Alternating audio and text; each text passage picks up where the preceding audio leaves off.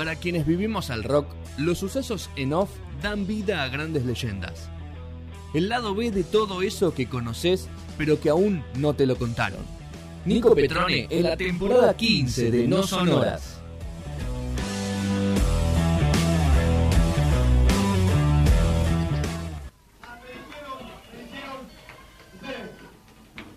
Alguien vino, vino me dijo que alguien puso a Omar Chaván en el hospital. Entonces, para la gente que lo quiere, que llore. Para lo que...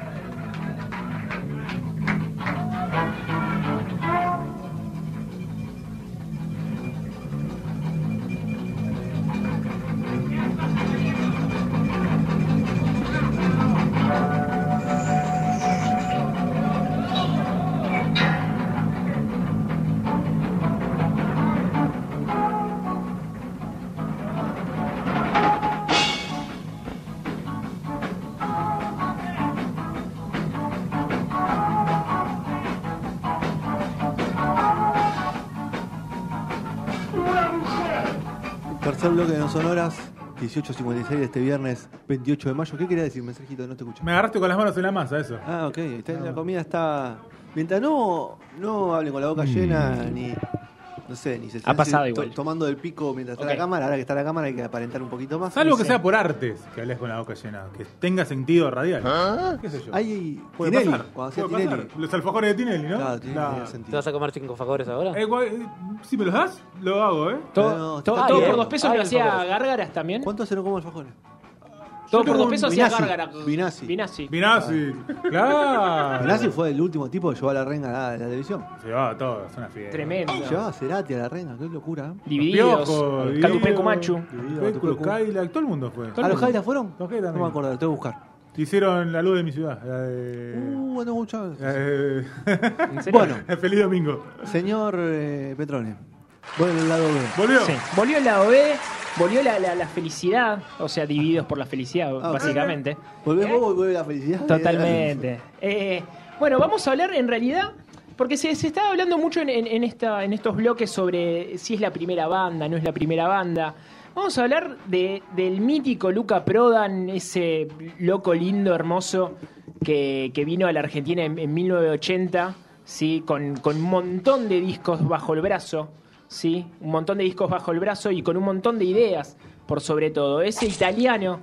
eh, eh, criado en Escocia, sí, con el, con el príncipe Carlos, aunque, no- aunque muchos no lo crean, o sea, que habla más o menos tres o cuatro idiomas.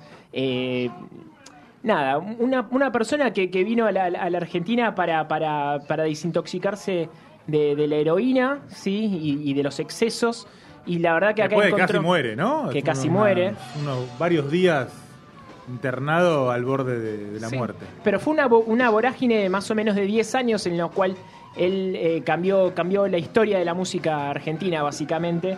Y bueno, eh, a ver, eh, la Hurlingham Reggae Band nace más o menos en el año 1982, plena, eh, plena nueva democracia, plena eh, en los primeros días. terminando, terminando el gobierno militar, haciendo el acuerdo. Haciendo, sí, más o Para la menos. selección y todo eso. Sí, sí, en los, en los primeros días más Pos- o menos. Posguerra, digamos. Ponele. ¿Ah? Tal cual. Eh, bueno, y a partir de ahí eh, podemos decir de que, de que Luca está buscando eh, sonidos, está buscando eh, una nueva identidad después de haber pasado por, por la desintoxicación en Nono y, bueno, y su po- posterior estadía en Hurlingham, eh, donde bueno, eh, para hacer música él, él hablaba poco, muy poco castellano en, en- ese momento, hablaba muchísimo inglés e italiano.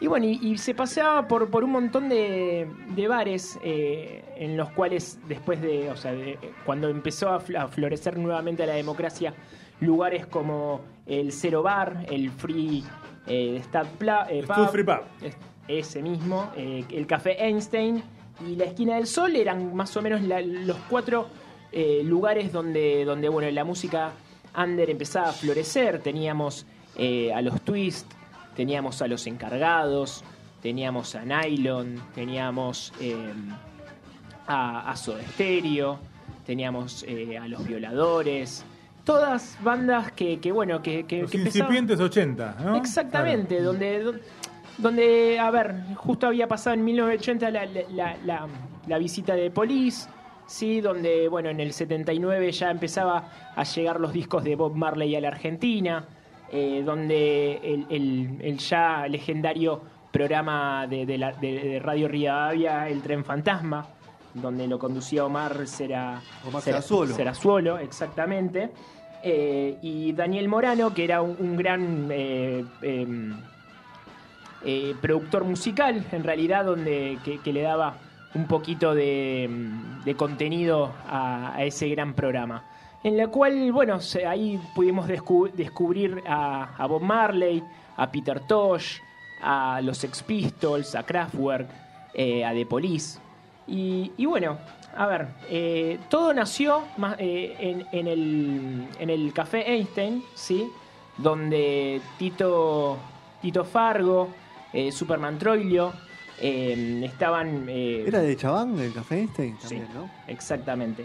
Estaban ahí zapando con una banda que se llamaba Oiga Diga, ¿sí? En la cual, bueno, ya Lucas ya estaba empezando a tocar eh, consumo, ¿sí? Eh, Estaba el Bocha todavía. Claro, todavía eran tipos de bocha donde eh, estaban también esos mismos pubs donde pubs, perdón, donde Petro cuenta que obviamente está toda incipiente. Obviamente Bruno, eh, Sumo también era parte de eso. tal cual. Y Aún sin disco, o sea, todavía, claro, ahí medio naciendo el primero. no, Corpi- Corpi- Co- Corpiños en la madrugada es del 83. Que era, claro, por eso, medio gestándose recién eso, con esas primeras grabaciones de Luca que después aparecen más adelante, pero que son Sí. ese germen, ¿no? De, de lo que es Sumo. Exactamente. Y bueno, este, este origen, eh, medio fusión entre Sumo y Oiga Diga, donde, bueno, eh, la, la primera formación estable de la Hurlingham Reggae Band, que vamos a, a decir que nunca tuvo un, un- un disco un disco oficial, pero sí tuvo varios bootleg, vari- varias... Varias tortugas ninja No Super se, Mario Bros. no se ría, no se ría porque la gente no escuchó el primer bloque o que escucha después eh, on demand, esto no lo entiende. Tal cual. Pero tuvimos un debate sobre eso. Tuvimos un debate en la cual, bueno, los bootlegs son eh, recitales viejos, eh, reciclados, eh, de la clandestinidad de- del Parque Centenario, donde, donde mucha gente eh, a comprar. Iban, a, iban a comprar eh, los discos. O Rivadavia también, ¿no? Yo Eh. he ido a Rivadavia bastante. Y, bueno, a ver, en conmemoración a, este, a, este, a este disco donde estamos escuchando en este momento el tema Ama tu vida, ¿sí? de la Hurlingham Reggae Band, eh, eh, van, a hacer un, revival con nueve temas de los muchos que tocaba la, la Hurlingham Reggae Band, en la cual vamos a poder ver eh, eh, lo- los inicios de Sumo también, porque eh, podemos decir que mucho de lo que dejó la Hurlingham Reggae Band, eh, No Good, eh, Reggae de Paz y Amor, eh, Rectest, eh, muchos de esos temas que, eran para los tres discos. Eh, de Sí, la, la pata rey, ¿no? Uno de La los mejores temas del Sumo Rectes, ¿estamos Sí, de acuerdo? no. totalmente. Sí, sí, hay muchos buenos, pero puede ser, yo lo puedo meter. Sí, sí, sí. En la pata reggae, ¿no? La pata reggae de Sumo, ese, viste que Sumo siempre se decía, tiene la, la parte punk, la parte reggae, la parte más experimental. Sí. Bueno, toda esa pata reggae, como decía Petro, eh, emerge de lo que eran los shows de la Hurricane Reggae Band, ¿no? O sea, todas esas canciones emblemáticas, bueno, no tan distintos, por ejemplo, No tan que tal vez es una de las más que, que- que- que hiteras, se ¿no? llamaba eh, 1985. En el- 1989. 89, perdón. Claro. Eh, por eso después quedó entre paréntesis, ¿no? Tal el cual. nombre. Eh, todo, todo, ese, todo ese germen viene de, de- de- de- de esa parte de cuando le- la banda no termina de, de consolidarse o de seguir. eh, bueno, todas esas canciones van ahí, ¿no? Van a sumo. Tal cual. Tal cual. Y bueno, a, a- a ver, em, Rosso, un gran periodista de, argentino, decía eh, esta frase que muchos de los periodistas de hoy en día piensan de que Luca Prodan fue eh, el, el- el germen inicial del, del reggae en Argentina. La verdad, eh, en ese momento te- estaba Claudio Kleiman eh, con una disquería en Flores, en Ah, la todas cual Clayman, ¿eh? en la cual traía muchísimos discos y ahí podíamos descubrir mucho del sonido reggae eh, y con discos de- en el 79 ya, o sea, previo a, muchas bandas. Y, pero, y además, ¿por qué decimos que la Hurlingham no fue la primera banda de reggae?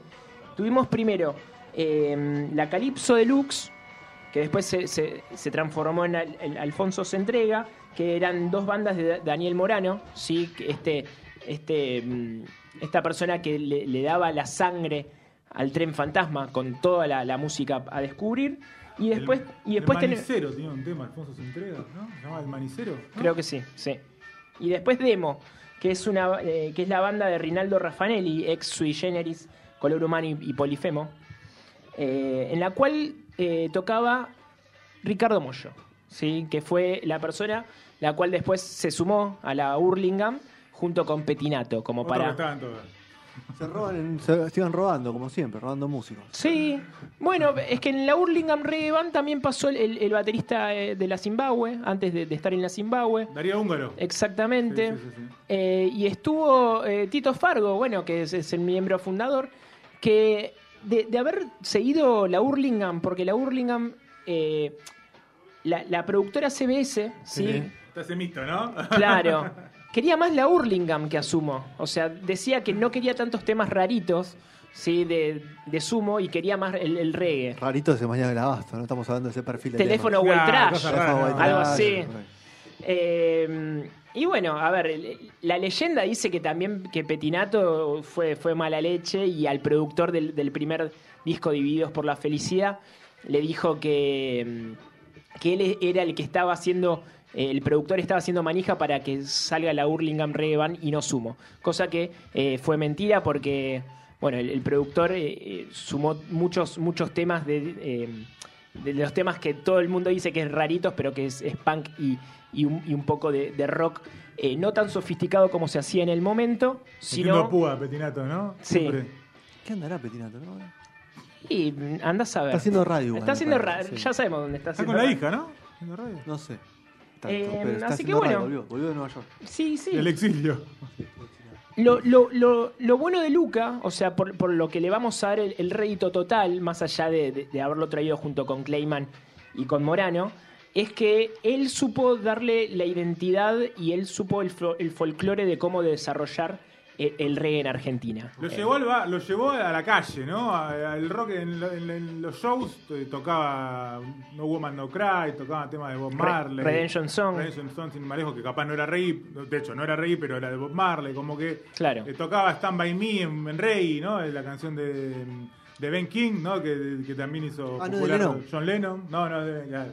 Eh, de- de- Cuenta conmigo, de la película, ¿no? Que te- termina. Eh, entonces, él, él llevó a- al rock, por decirlo de una forma, al- a, la, a la calle eh, el reggae, sin duda, ¿no? Bueno, pero más, más que nada porque lo que lo diferenciaba a Luca era que él ente- eh, sabía cantar en patois o patois, como, como, como no sé cómo se dice. Patois. que es el dialecto jamaiquino.